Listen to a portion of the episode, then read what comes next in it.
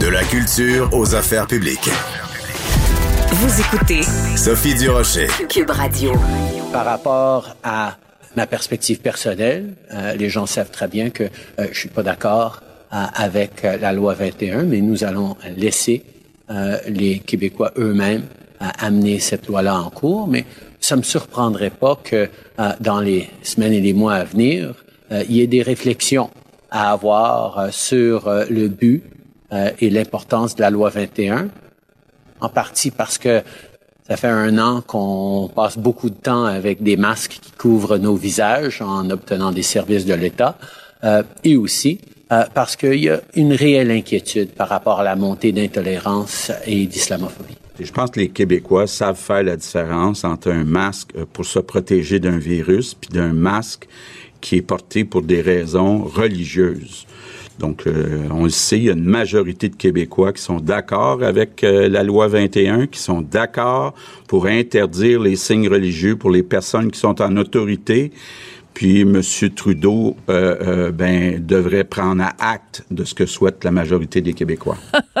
On vient d'entendre donc cette déclaration ubuesque, surréaliste du premier ministre Justin Trudeau qui fait un parallèle entre un masque médical, un masque pour se protéger d'un virus et le port de signes religieux et la réaction assez cinglante, ma foi, du premier ministre François Legault. On va parler de tout ça, mais aussi de la réaction au Canada anglais dans les médias avec Joseph Facal, donc euh, ben, chroniqueur, blogueur, Journal de Montréal, Journal de Québec. Bonjour Joseph. Bonjour Sophie. Je suis découragée. Découragée de Justin Trudeau. Comment quelqu'un qui est à la tête d'un des pays du G7 peut dire de telles âneries? Euh, Par où effet, commencer? Par où commencer, commencer? Joseph? Écoute, la déclaration de Justin Trudeau survient dans la foulée de la tragédie survenue à London. Alors commençons peut-être par cela. Sophie, si le terrorisme, c'est de vouloir délibérément semer la terreur, faire peur à toute une communauté, clairement, c'était un acte terroriste. Oui. Peut-être pas au sens strictement juridique, mais c'était clairement la visée poursuivie par l'auteur. Et si l'islamophobie, c'est d'en vouloir à des gens simplement parce qu'ils sont musulmans, alors oui, cette fois, le mot est justifié, c'était de l'islamophobie. Alors il me semble, Sophie, que devant une telle horreur, un minimum de pudeur aurait commandé, bien sûr, une dénonciation, suivie de recueillement, de silence pudique, de ce qu'on fait entre gens honorables dans ces circonstances. C'était évidemment trop espéré. Et comme on dit en espagnol, here we go again. On est reparti. Ben, je suis ravi de te faire rire. Il y a, Ben oui. y a au moins ça que j'aurais réussi. Mais non, mais non. On a eu droit à n'importe quoi. À un amalgame entre la loi 21, le masque, les signes, le terrorisme, le Québec bashing. Et on pourrait, on pourrait hausser les épaules et se dire c'est tellement con, franchement, passons à un autre appel. Non, non. Ce serait une erreur de banaliser cela, car ces niaiseries sont révélatrices d'un état d'esprit général. Tu comprends? Et quel est-il? Et quel est-il cet état d'esprit général, euh, Joseph? Il faut le nommer, il faut le nommer. cet, cet état d'esprit général est qu'au Canada, toutes les intolérances sont condamnées, sauf une, Oui. celle à l'endroit du Québec. Alors contre lui, il n'y en a jamais assez. En fait, ici, rendons à César au moins la moitié de ce qui lui revient. Quand Justin Trudeau a reçu les premières questions, est-ce que vous euh, ne trouvez pas que vous devriez dénoncer plus fortement la loi 21, supposément responsable de la montée de l'intolérance au Canada? Son premier réflexe fut le bon, fut de dire wow, wow, wow, calmez-vous. C'est ensuite qu'il s'est embourbé en faisant un parallèle entre le fait qu'on porte des masques depuis un an et le fait que ça va supposément nous amener à revisiter euh, notre position collective sur l'interdiction des signes pour les personnes en autorité. Ça, c'était une niaiserie. Son premier réflexe fut le bon. Et, en fait, ce qui, ce qui, est encore plus aberrant, c'est justement de lire euh, le Toronto Sun, le Toronto Star et d'écouter évidemment le ton sur lequel Justin Trudeau se faisait poser ces questions. Alors, c'est pas compliqué. L'événement se passe en Ontario, mais c'est la faute du Québec. Ouais. Et ben, il faut. Et il faut spécifier euh, aussi, euh, tu sais, notre collègue Guillaume Saint-Pierre dans le Journal de Montréal, euh, Journal de Québec, hier le rappelait bien. Il faut rappeler que les gens qui disent, ouais, ben c'est relié à ce qui se passe au Québec, devraient peut-être se questionner sur ce qui se passe à London, Ontario. Est-ce que c'est une ville où il y a de l'islamophobie, de la xénophobie, d'un sentiment anti-musulman? Est-ce qu'il y a une forme de racisme? Et Guillaume prenait la peine de rappeler a un, un conservateur s'était présenté aux élections à London, euh, en Ontario, et que euh, c'était un homme blanc euh, d'origine donc canadienne et qui s'était fait dire quand il faisait du porte-à-porte, ah, on est très content de vous voir vous parce que le candidat précédent c'était un musulman, puis on veut rien savoir de ça ici. Sophie, écoute, on aurait pu effectivement s'attendre à ce qu'au moins une partie des élites canadiennes-anglaises se disent Oups, peut-être que nous aussi, dans le rest of Canada, on a un problème d'islamophobie. Autrement dit, un début d'examen de conscience, un début d'introspection, un début de nous aussi, on va se regarder dans le miroir. Ben non, ben non. Il fallait trouver un bouc émissaire et on était le chercher au Québec. Comme si, franchement, l'auteur de cette tuerie affreuse à propos de qui on ne sait pas grand-chose.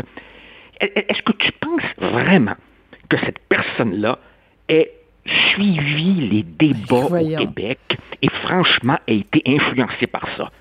Sérieusement, sérieusement. Mais non, mais non. Il n'y a jamais le moindre début d'autocritique au Canada qui se drape dans sa supériorité morale et, et une fois n'étant pas coutume, j'attire l'attention de nos auditeurs sur un très bel éditorial aujourd'hui dans le Devoir de ah. Robert Dutrisac qui dit La diversité, elle a des bons côtés, elle soulève aussi des difficultés. Et aux problèmes issus de la diversité, le Canada répond par encore plus de diversité, sans même faire un temps d'arrêt hmm. pour se demander si, plutôt que de faire la morale au Québec, ils n'auraient pas eux aussi intérêt à examiner leur modèle de gestion de la diversité, qui, comme on le voit, n'est Euh, voilà, mais ça c'est très intéressant. Donc cette chronique s'intitule Méprisant amalgame. La première phrase de la chronique c'est l'islamophobie en Ontario ne vient pas du Québec.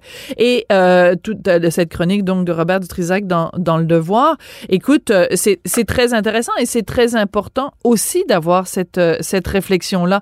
Parce que c'est quand même assez hallucinant. Rappelons-nous quand il y a eu l'horrible drame à la mosquée de Québec, Alexandre Bissonnette donc qui a fait six victimes au Québec, on s'est interrogé, qu'est-ce qui a motivé ça? Qu'est-ce qui a et toutes sortes de théories avaient euh, euh, vu le jour euh, à ce moment-là. Certains commentateurs que je nommerai pas avaient dit, ben c'est la faute à la radio de Québec parce qu'Alexandre Bissonnette écoutait la radio de Québec. Je veux dire, est-ce qu'on va sortir cet argument-là à propos de ce jeune homme Waltman là en Ontario en disant quoi? Il écoutait la radio de Québec? Non, mais tu comprends, c'est tellement c'est tellement ridicule d'expliquer un événement qui a lieu en Ontario par des choses qui se passent au Québec. Ça, ça, tient juste pas debout. Moi, Sophie, je, je, je, prétends pas que les Québécois soient plus vertueux ou moins vertueux euh, que d'autres peuples. Mais tu as parfaitement raison. Les événements survenus à la mosquée de Québec ont suscité une profonde réflexion ici Chacun a tiré ses conclusions, mais c'est pas vrai que l'affaire a été euh, banalisée. Absolument elle pas. Elle a été prise extrêmement au sérieux et elle a bouleversé tout le monde ici, indépendamment, évidemment, des conclusions que chacun a pu en tirer. J'aurais aimé Bon, il a, attendons, là, euh, le temps va s'écouler, mais j'aurais aimé qu'en Ontario et dans le reste du Canada, on entreprenne au moins un examen de conscience. Mais oui. On verra, mais c'est mal parti, car comprends-tu, pour le moment, ils ont le beau émissaire rêvé et historique, le Québec. Ben franchement, ça va faire. Ça va faire. Écoute, si euh, je, vais te faire sortir de tes gonds, tu vas être complètement scandalisé parce que je vais te raconter euh, une chroniqueuse qui était avant à CBC, qui est maintenant au Globe and Mail. Elle s'appelle Robin Urbach et euh, ben ça fait des années, enfin depuis depuis le début en fait, qu'elle est contre la loi 21. Elle a parfaitement le droit, sauf que elle trouve toutes sortes de façons, tu sais, de de de de, de dire des choses complètement insensées à propos de euh, de la loi 21 et hier, elle a mis sur son compte Twitter une caricature qui, selon elle, est, représentative de la situation. Alors, on voit deux boutons rouges. Euh, tu as un choix. Soit tu tapes sur le bouton rouge à droite, soit tu tapes sur celui à gauche. Alors, celui à gauche, c'est marqué dénoncer l'islamophobie et celui à droite, c'est marqué obtenir des votes au Québec comme si les deux étaient irréconciliables ou comme si les deux étaient liés. C'est-à-dire que si tu veux avoir des votes au Québec, tu ne dénonces pas l'islamophobie. Et si tu dénonces l'islamophobie, tu es sûr de ne pas te faire réélire au Québec. Et je trouve ça absolument odieux, Joseph, cette caricature-là, parce que Dieu sait que justement quand il y a eu les événements à la mosquée et quand il y a eu les événements à London, en Ontario, il y a personne au Québec qui est resté indifférent à ça. On a tous été bouleversés. Il y a eu un mouvement de solidarité.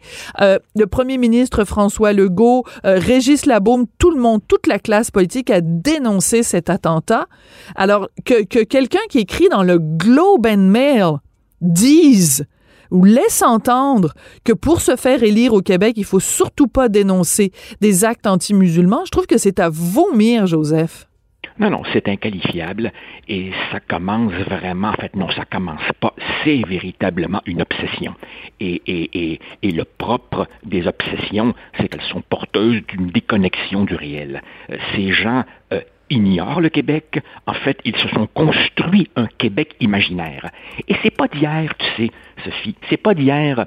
En fait, à la base de tout cela, il y a cette vision selon laquelle le Québec ne serait pas une société authentiquement libérale, libérale au sens philosophique, que ce serait une société un petit peu arriérée, tribale, clanique, toujours prête à déraper dans l'autoritarisme.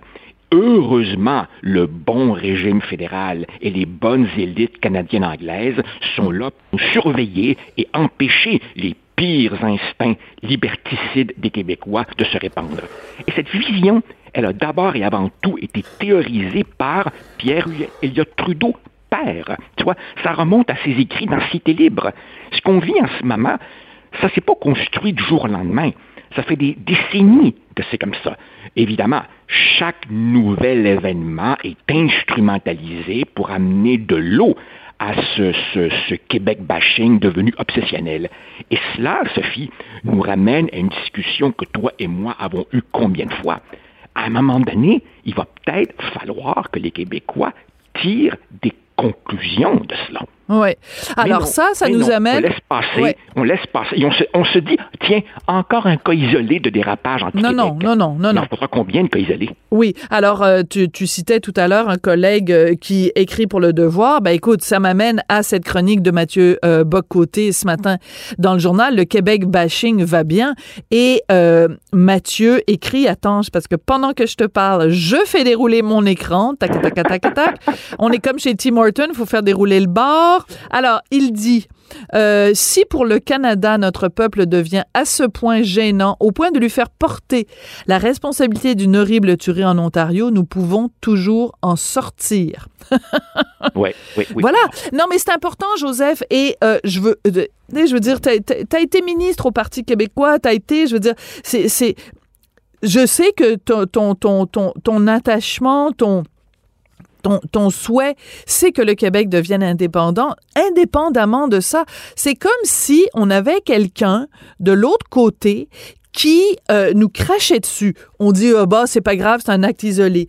Il euh, nous euh, méprise, c'est un acte isolé.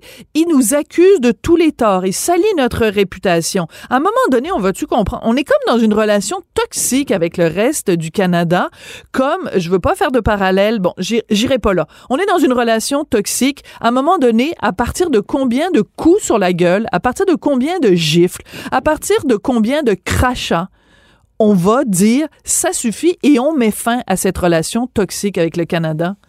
Oui, Sophie, car en effet, le problème, c'est que c'est pas juste une incompréhension fondamentale.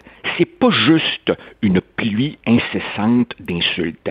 Il y a des conséquences politiques et juridiques réelles à cela. Autrement dit, il est devenu extrêmement difficile pour le Québec de voter des lois pour assurer sa différence sans que celle-ci ne soit contestée devant les tribunaux fédéraux.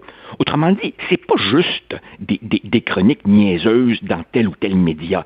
Ça a des répercussions sur la capacité de la société québécoise à faire de vrais choix. À chaque fois, à chaque fois qu'il y a une législation majeure, structurante, pour tenter d'assurer, de préserver notre manière à nous de faire les choses, eh bien, c'est au nom de ce modèle de société canadienne, c'est au nom de cette supposée intolérance du Québec qu'on s'adresse aux tribunaux fédéraux pour faire tenter d'invalider en mm. tout ou en partie des pans importants des lois québécoises. Donc on n'est pas juste dans la théorie, là. Mm. On est dans les moyens concret de défendre qui on est.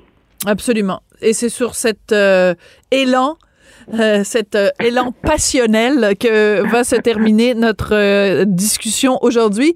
Joseph, merci beaucoup. et ben écoute, hier, je faisais une entrevue avec une jeune historienne québécoise qui a fait un livre qui s'intitule Les remèdes de grand-mère au Québec et elle nous a confirmé que la camomille sert à calmer les nerfs. Alors je pense que on va envoyer des tonnes et des caisses de camomille, de tisane à la camomille au anglais pour ce qui se calme le pompon.